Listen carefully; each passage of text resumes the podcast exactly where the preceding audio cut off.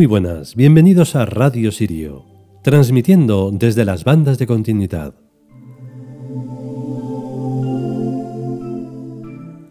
Vale, pues hoy toca un arquetipo que está degradadísimo. Yo creo que cada vez está más degradado. Ya no solo por lo que se pueda decir de ella, que va a ser lo mismo de siempre, sino porque el mismo concepto del amor, como está tan degradado, tan insultado, tan de todo lo malo, pues claro, cada vez pues lo es más. Cuando no tienes algo en cuenta, en realidad lo estás obviando, lo estás olvidando. Y el olvido también es degradación. Por eso este pasar por la vida siendo de manera, de manera inconsciente es malo, es, mm, es degradado, porque hay que ser muy consciente a cada momento que estamos aquí. De esa manera es como podemos amar y como podemos construir y como podemos crear. Crear esas criaturas que vais a escuchar en el capítulo, no criaturas, que hay que criarlas para nada. Lo que hay que hacer es crear, y por eso en este mundo hay tanta inconsciencia y tanta poca seriedad, porque no hay creación. Y si la hay, al final se abandona, se rompe y vuelve y se vuelve a empezar. Y eso no es una constancia, que es lo que se necesita. Vamos al capítulo.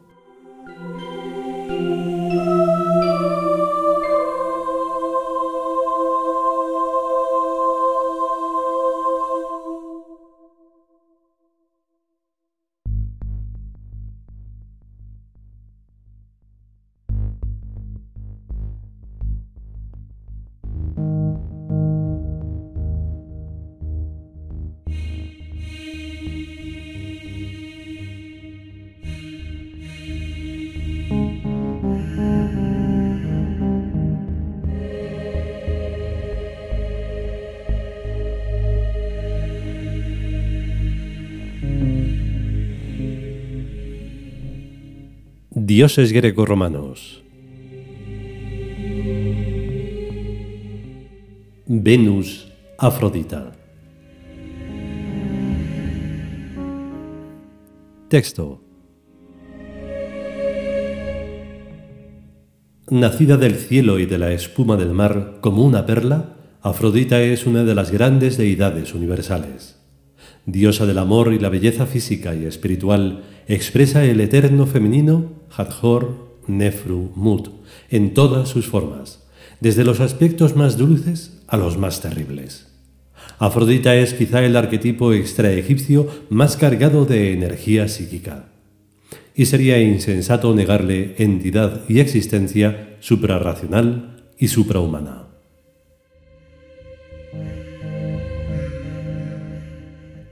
Comentario Yo desde luego no le niego a Afrodita entidad y existencia suprarracional y sobrehumana. Y por esto mismo no estoy de acuerdo con los cuentos que le atribuían los griegos.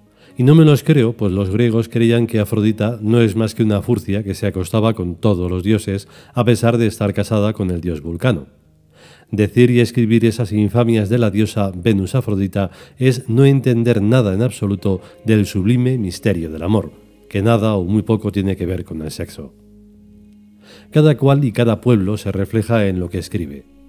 Venus es el nombre de uno de nuestros planetas, que fue llamado en Roma Lucifer, el portador de la luz, y en español como el lucero, de la mañana y de la tarde, que es una apócope o reducción fonética de Lucifer.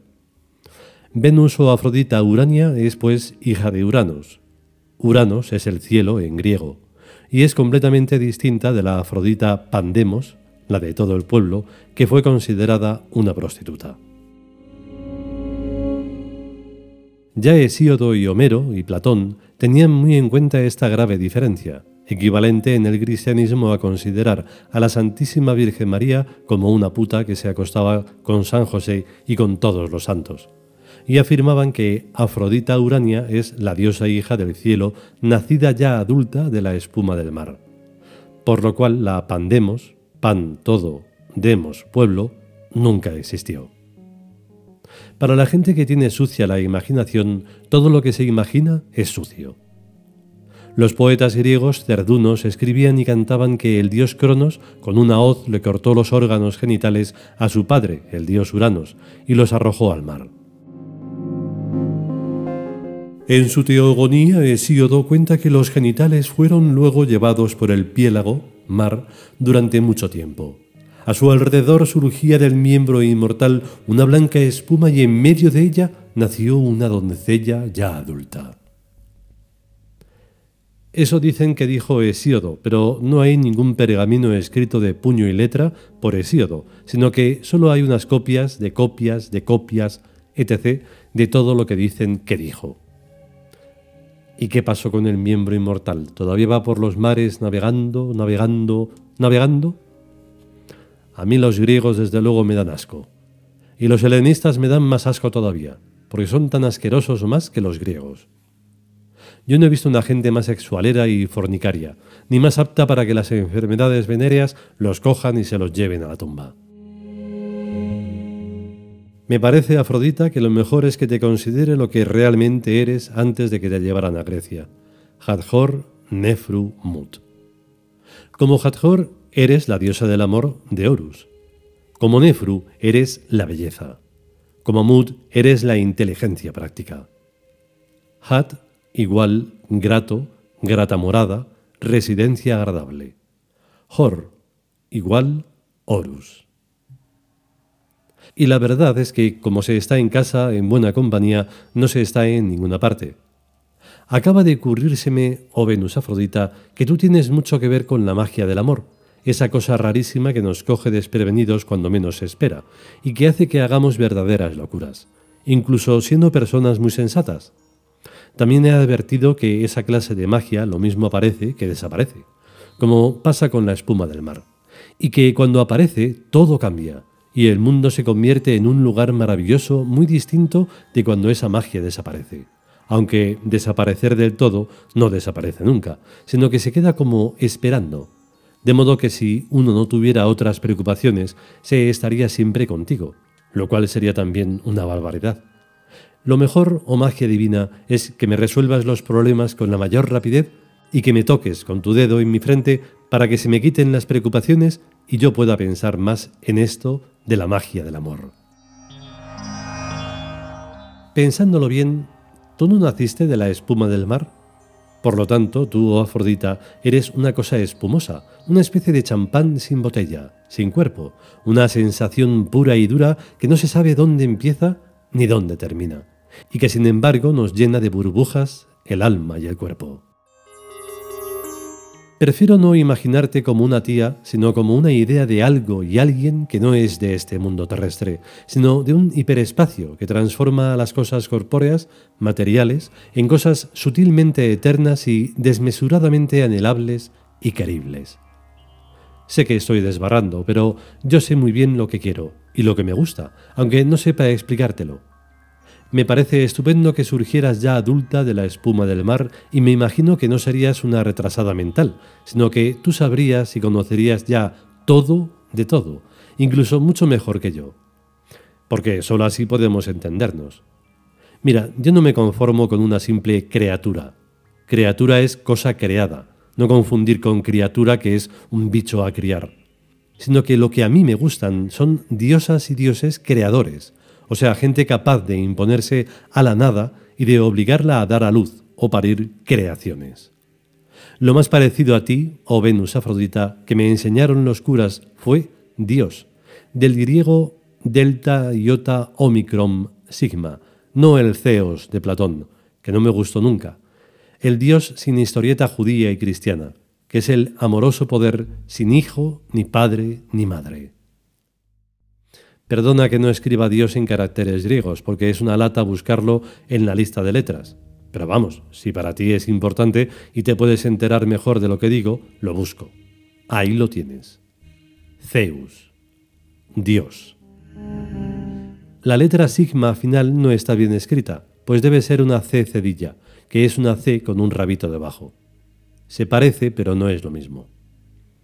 La cosa esa, Dios, es pura belleza, puro amor, y pura inteligencia, y no tiene nada que ver con las religiones, y que como en otras muchísimas ocasiones nos referimos a una degradación de Zeus Júpiter, porque Dios sin más no es nada, sigue siendo nada, no vamos variando de significado, pues hay gente que piensa que al decir yo es que creo en algo pero no es en Dios, Es como decir nada con sifón. A lo que te pareces más, o Venus Afrodita, es a la tríada Hathor Nefrumut de la sagrada religión del Ka.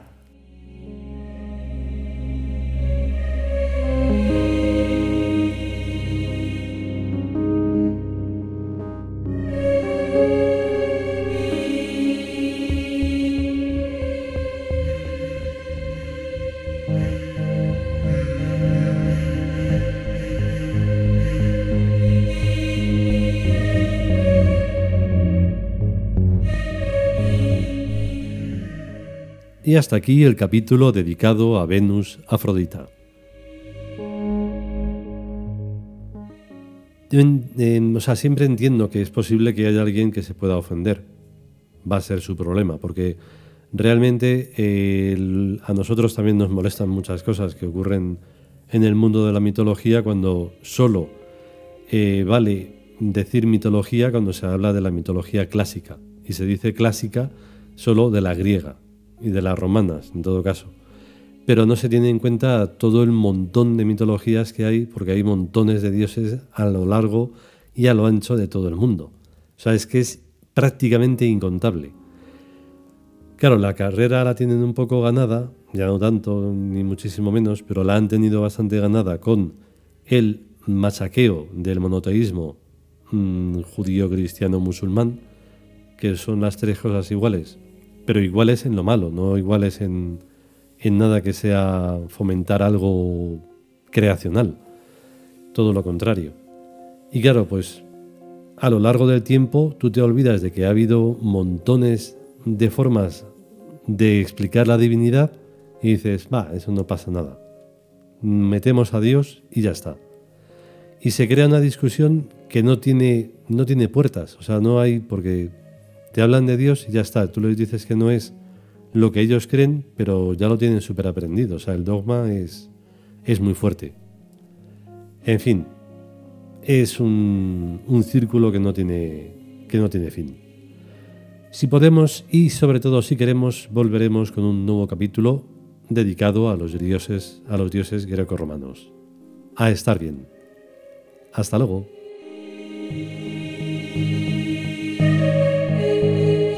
You.